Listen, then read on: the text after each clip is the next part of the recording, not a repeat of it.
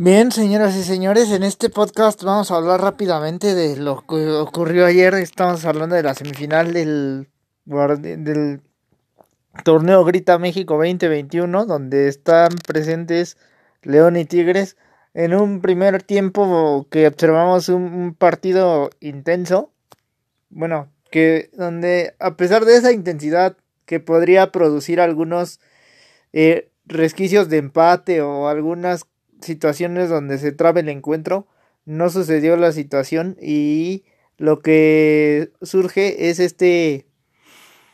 A pesar de esa manera en la que había tensión dentro del campo, los, los jugadores y los equipos pudieron desarrollarse y llevar a cabo acciones peligrosas como el disparo de Guiñac donde voló el tiro, lo sacó a un lado de la portería y en la otra el, el disparo de le León que se va al poste, que era la posibilidad con Mena, después de una gran triangulación y que Mena no la logra definir porque trata de cruzar y la bola se va al poste. Esto había tenido un eh,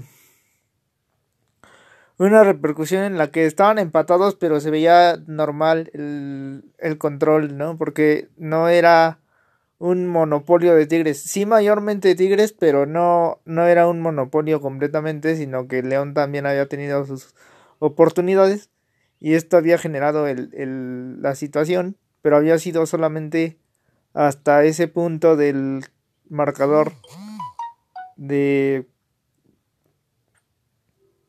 0 a 0, pero con sus ambas con ambos equipos que tuvieron sus oportunidades.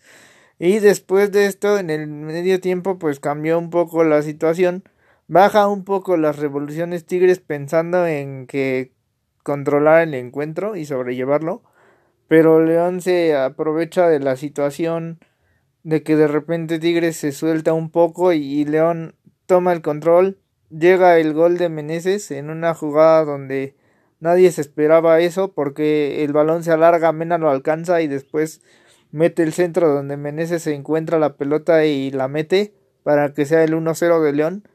Pero así como esa capacidad de reacción que no le podemos cuestionar nunca a Tigres y nunca le podemos cuestionar a los equipos de Miguel Herrera, la demostraron en este partido y pues la forma fue a través de esa acción en donde de ese par de acciones donde participa Carlos González que ingresando de la banca tuvo ese par de llegadas en la primera produciendo el pase para Taubín y Tobán acá hace el primer tanto.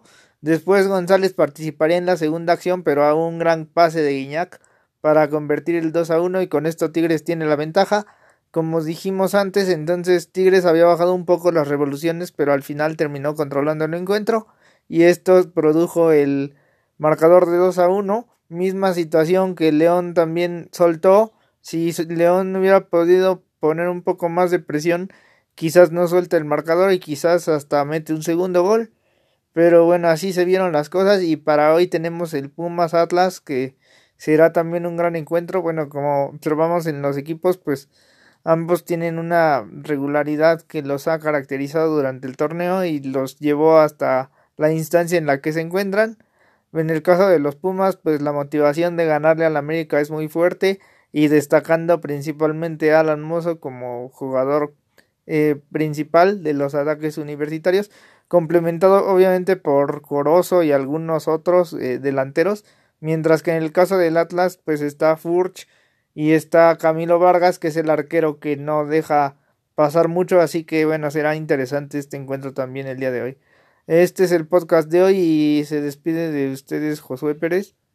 Bueno, entre otras eh, informaciones también tenemos que decir que está la final sub-20 en donde están Cruz Azul y Santos, casualmente como el torneo anterior en la liga masculina y acá eh, también tenemos, bueno, entre otras cosas, tenemos la NFL que como sabemos hoy es jueves de americano y juega en Nueva Orleans contra los Vaqueros de Dallas. Así será entonces este día deportivo y sin más por el momento, pues se despide de ustedes Josué Pérez.